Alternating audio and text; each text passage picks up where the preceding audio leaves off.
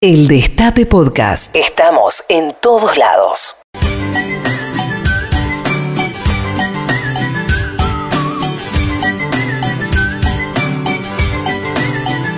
Pam, Maite, vos no tenés tele, ¿no? Yo no tengo No tele, no tengo tele, pero para eso me encanta la sección de este programa donde me Sí. entero de lo que me tengo que enterar estrictamente necesario, no tener exceso de información nociva. Hace mal, ¿no? Hace muy mal. Gerardo Me de. Lelisi, buenas tardes, ¿cómo le va? Buenas tardes, ¿cómo están todos? ¿Vos tenés tele? ¿Mirás televisión? No, no. Yo eh, tengo tele, pero me di cuenta que la miro cada vez menos eh, Sí. y ahora este mes lo único que lo está sosteniendo es que me di cuenta que el Fox está todo el tiempo pasando los Simpsons. Entonces cuando tengo... Tenés que hablar por los Simpsons. 20 minutos pongo los Simpsons, eh, pero es lo único que Pero lo miro. tenés en YouTube, Los Simpsons. ¿Para qué pagás? la Ya tele me dijeron lo- mismo, pero no es lo mismo. Yo soy gente muy arcaica. Vos querés ver lo que ponen. Claro. No buscar capítulos. te- claro. Lo que te ofrece la bien. televisión. Bueno, para el que no tiene televisión, para el que no tiene tiempo de ver, a pesar de todo, pasan algunas cosas interesantes. Por ejemplo, en TN, Marcelo Bonelli informó que en junio, ¿cómo? Otra vez las naftas vuelven a aumentar los combustibles. ¿Cuántas No, veces van a aumentar los En combustibles? materia de combustible, se aumenta el combustible. Eh, el gobierno es como que le cedió a las empresas Sí, sí. la política tarifaria. ¿Puede el gobierno interceder para que no aumente? Porque En si llega a aumentar el combustible, la inflación se empieza a complicar también en un, Tendría- en un mes clave, ¿no? Sí, sí, poder convocar a la empresa y decirle, mirá, eh, veamos cómo prorrateamos. Claro. El aumento del atraso es del 20%. Es muchísimo. Sí. El atraso dialogar con respecto al precio internacional es el 20%. A la fórmula que es de evaluación más precio internacional. Ah, Eh, entonces aumenta el, eh, la nafta y el combustible de inflación. Te aumentan los costos, te aumentan un montón de cosas y además psicológicamente. O sea, el que puede dice, ah, che, aumentó la nafta, aumentemos Aumentemos. los precios. Ah, psicológico. Psicológicamente Sí, claro, es lo que faltaba. Eh, lo único que está cada vez más bajo, veo acá, eh, voy, voy a opinar acerca, es la cantidad de letras por palabra que pronuncia Vanacelo Bonelli. Son Sí. cada vez menos. Sí. Eh, vamos, tenemos combustible. Eh, hay que ahorrar, hay que ahorrar en todo. no, no, está muy bien, está muy bien Marcelo, eh, pero bueno, eh, Sí. una mala noticia, ¿no? Sí, sí, otra vez el aumento de combustibles y también en C5N hablan de otro dato, es, es tremendo eh, en la economía, que es la fuga de capitales. La están llevando toda afuera. Dice que la inversión extranjera en el gobierno anterior fue en promedio 11.700 millones de dólares, ahora casi nada, y que solo en marzo, escucha, solo en marzo se fugaron 1.828 millones de dólares. Con el gobierno anterior, el promedio de inversión extranjera directa era 11.700 millones de dólares.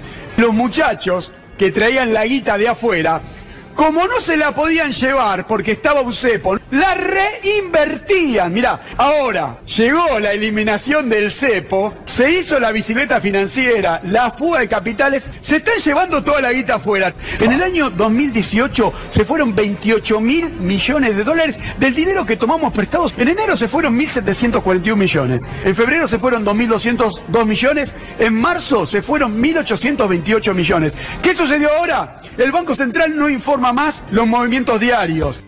Está espectacular, claro. Como no sabemos eh, en qué la estamos quemando, eh, cuando vos sabés si te están cagando es mejor, no te están cagando, ¿no? No, para mí que no. Eh, eh, lo importante, lo importante es no saber, es ignorar Claro. cosas. Eh, hay cosas muy importantes que uno tiene que ignorar para Sí. no angustiarse. La ignorancia es la llave de la felicidad, como Algo dice así puede ser. Ahora, es un negocio, ¿eh? Recién hablábamos de un año del préstamo más grande de la historia del Fondo Monetario Internacional, más o menos la misma en la que se fue del país. Entonces, nosotros nos quedamos con la deuda, los dólares se van, negocio redondo. No sé qué pudo haber fallado, sinceramente. Eh, plin, plin, ganamos por, por todos lados. Para Mariano Yudica, nuevo analista político Sí. favorito de, de Patrulla Perdida, es lógico que la oposición no quiera firmar un acuerdo con el gobierno. Me lo crucé el otro día y me moría de ganas de decirle algo. Es un gobierno hiperpresidencialista como el de Mauricio Macri, ¿no? Que una vez que ganaron dijeron los radicales se corren, el precario se corre, esto lo hacemos nosotros, nosotros lo hacemos, nosotros ganamos, nosotros gobernamos y estaba así, y ahora de repente queremos acordar. Entonces, sí, Bueno, pero algún día meses tenemos que empezar a ser un país normal. En Pero- un país normal se inaugura una obra. Bueno, una un obra. Y van el expresidente, el anterior. Acá no. Dijeron- no puede ser ni para la foto, muchachos. ¿se Dijeron juntan? que el acuerdo era Ni un- para la Pero foto. ¿cómo va a ser una foto en la campaña? Yo en campaña te quiero ganar. Es como que en el medio de Pero- Boca River digan, no, pare un poco. Hacemos un gol cada uno, así empatamos. La Te foto quiero no quiere decir voy a votar por vos. La foto quiere decir, bueno, este es el país que nosotros queremos para los próximos Pero 10 ¿por qué años. no lo dijeron ni bien ganado? ¿Pero qué ¿Cómo va a país? decir ahora que Bueno. estamos- ¿Qué le pasó a Yudica? ¿Qué Muy bien, eh, Yudica. muy bien Yudica, Muy eh. bien estuvo. Muy bien Yudica, eh. Eh, Aparte está logrando un equilibrio entre aquella época de, de que gritaba todo el tiempo y la otra época en que lloraba todo el tiempo. Eh, logró un equilibrio justo. Es verdad. Y me Igual pare- es notable porque acá varias veces ya lo incorporamos a Mariano Yudica, que me parece que es una vez por día. Una vez hace kirchnerismo, un día hace macrismo. Un día hace kirchnerismo, un día Lo hace... tiene agendado. Yo creo que sí. Claro, ¿cuál le toca? La que es constante es Plager. No, Plager es pa, pa, pa, pa, pa, no baja, no baja, no, baja. no, muy Bélgica. bien, muy bien. Bueno, también en TN, la Cámara Nacional Electoral dice que el gobierno aún no giró los fondos para armar los debates presidenciales. Esto es joda, que no se va a debatir. No hay plata para debatir. Me está La jodiendo. Nacional Electoral sacó una acordada ¿Pero para cómo? las elecciones que el gobierno está retrasado, más precisamente el Ministerio del Interior dice que no le enviaron los fondos, que ya pasaron cinco meses, que esto no pasó en otras oportunidades y que de alguna manera peligra, dice el debate presidencial por ley. Tiene que haber dos debates después de las elecciones de las PASO, de las primarias. Lo que está diciendo la Cámara Nacional Electoral en su acordada es que los fondos no llegaron y que se hace muy difícil empezar No. a pensar lugares y todo el mecanismo que se tiene que poner en funcionamiento. Pero también hay bastante preocupación porque no llegaron los fondos para poner en orden los padrones y también distintas Ey. cuestiones que tienen que ver con la operatividad de la elección. Eso es más grave que el debate, un poco. Sí, claro. Y Eh, ¿no? sí. Bueno, el debate métetelo sí, en el no. orden, pero el- la- las elecciones, digamos, hay que hacerlas, ¿no? Creo. Y bien. Supongo, hay que votar este año. Sí. ¿Cuánto sale Se votar? debería. Tan- tampoco es tan caro. ¿Cuánto?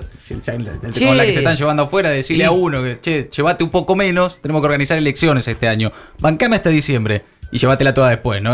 ¿Sabes O cuándo una se- vaquita entre todos los que se están llevando, si no. Sí, ¿cu- ¿Cuánto cuesta? ¿Cuánto cuesta? una- Pongamos, pongamos nosotros. ¿Cuánto sale votar No, para que se nosotros ya vayan? tenemos que poner de todo, que Es verdad, sí. ellos. No, es razón. verdad. No, y lo, lo que me rompe el corazón es la gente de Argentina Debate, que, que oh, muy amigos del Tano son todos. Eh, que debería ir a. ¿Cómo se llama el de Argentina Debate? Eh, bueno, El señor. El, El señor, señor el muchacho de Está siendo Argentina funcionario, ¿no? debería, debería ir a- al programa de Del Moro, a ver si consigue financiamiento para el debate. Sí, era ahí. O por ahí que hagan el debate directamente en el programa de Del Moro, uno, una, una plataforma electoral, una pregunta. Sí, ¿quién fue el... eh, Uy, me encantaría saber Que eso. liberó a Ecuador. ¿Cuánto saben de cultura general? Sí. Para mi amigo Luis Majul, sigue obsesionado con el libro de Cristina. Cristina cometió un error enorme al publicar su libro porque está bajando en las encuestas. Uh, Y el editorial de hoy es malas noticias para Cristina. Aunque su tribu y los militantes insisten con que ella gana, ponen, ella gana, ella le gana, y cada vez le va mejor, y analizan la salida de la venta de su libro, sinceramente, como si fuera un partido de fútbol. Eh, ¿cuántos libros vendimos? ¿Muchos? La realidad es que por eso, entre otras cosas, la realidad, las encuestas están empezando a registrar una baja en la intención de voto de la expresidenta. Y esto no sucedía hace muchísimo tiempo. Sinceramente, el libro, quiero decir, la publicación del libro, fue el peor error político que pudo haber cometido Cristina en los últimos tiempos. El mayor error de todos los tiempos. ¿Tanto? Mira, mirá que- el mayor hay- error de, de todos todo los el tiempos. tiempo. Mirá que hasta que Cristina cometió errores, ¿eh? Sí, claro. Pero, ¿tanto por un libro? No, terminan de definirse cuál es el mayor error político de Cristina, ¿no? Porque siempre encuentran uno que es mayor al anterior. Ahora es el libro y mañana será la claro, y lo que presentación. haga, claro. Es casi filosófico. Yo creo que hay un error inaugural de Cristina que es ser Cristina. Exacto. Ah, Eh, exacto. digamos, de ese error no puede, no puede bajar. De ese error no puede bajar. Exacto. Igual es verdad que también, bueno, ayer nos reíamos un poco de eso en la charlita con Pedro. No se puede analizar el libro como una cuestión de eh, esto se puede traducir en una cantidad de votos determinados. Pero de ahí a decir que es el peor error de la historia de Cristina. Ay. Para mí que le encantó tanto el libro que necesita seguir hablando de él y como no tiene suficientes argumentos, habla de ese Sí, tipo de no, cosas. claramente el enamorado. está más enamorado y obsesionado Sí. del libro de Cristina que el kirchnerista que fue y lo compró para leerlo y Sí. demás. Porque los, los que más hablan del libro de Cristina son los que la odian, ¿no? Sí. Sí, O sea, mirá que hay un montón de libros para leer, ¿no? Vas a la fría del libro y hay un montón. Y si aparte el libro no te gusta, lo dejas de leer, no hay Busca otro, problema. ¿no? ¿no? Sí, está claro. No es una- bueno, eh, Francisco Olivera, en La Nación Más, algunos detalles de cómo supuestamente será la presentación del libro de Cristina. A ver, del lado gobierno dicen que la presentación del jueves en la rural va a ser la vieja Cristina, la antigua Cristina, marcando todos sus rencores. No vamos a ver, porque ella se está tratando de moderar. Se esperan 40.000 personas más o menos. Ya acordaron, la Fundación El Libro y el Instituto Patria con Parrilli acordaron 850 personas. Nada más van a estar en el recinto, en la sala Borges, pero afuera esperan en la avenida Sarmiento, la quieren cortar, van a poner una pantalla que dé a la rural. Y ahí va a hablar. Algunos números. Hasta ahora el libro va por la cuarta edición, 120.000 ejemplares. Antes del jueves quieren sacar la quinta. 90.000 más. Realmente un boom de ventas. Dicen los libreros que desde Harry Potter que no había semejante boom de ventas. La magia es así. ¡Qué bien! ¡Qué bien! Harry Potter. Bien, bueno, eh, insisto con esto, ¿no? Los más este, obsesionados con Cristina y su libro y demás son eh, los antikirchneristas. Mañana será una presentación de un libro en el que, eh, bueno, por ahí hay alguna definición política, muy probablemente no, como hace Cristina siempre, que juega un poquito para allá, un poquito para acá, juega. No se va a lanzar mañana, no va a haber quilombo. ¿Tan seguro de todo estás así de eso? Que no, Yo creo que nada, no. ¿no? ¿Por qué, por qué se lanzaría ya Va, mañana? di, va. ¿no? Sabiendo tiempo, ¿no? En realidad, porque- Sí, bueno. Mañana tranquilos, incluso desde, desde el- este, los, la- los colaboradores de Cristina y demás, medio como que empezaron a decir informalmente, tranquilos, mañana se presenta un libro. Claro, es el Tranquilo, libro. no vayamos mañana con la bandera, quemar la rural, correr las vacas. Igual no. que esté en la rural me encanta. Que sea en la.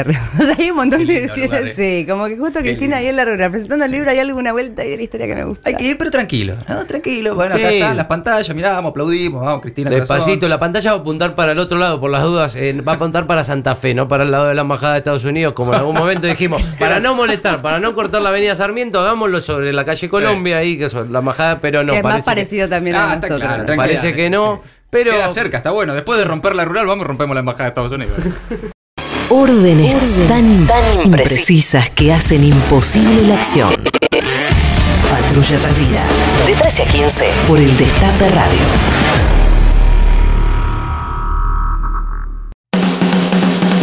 Reviví los mejores momentos de la radio. El Destape Podcast.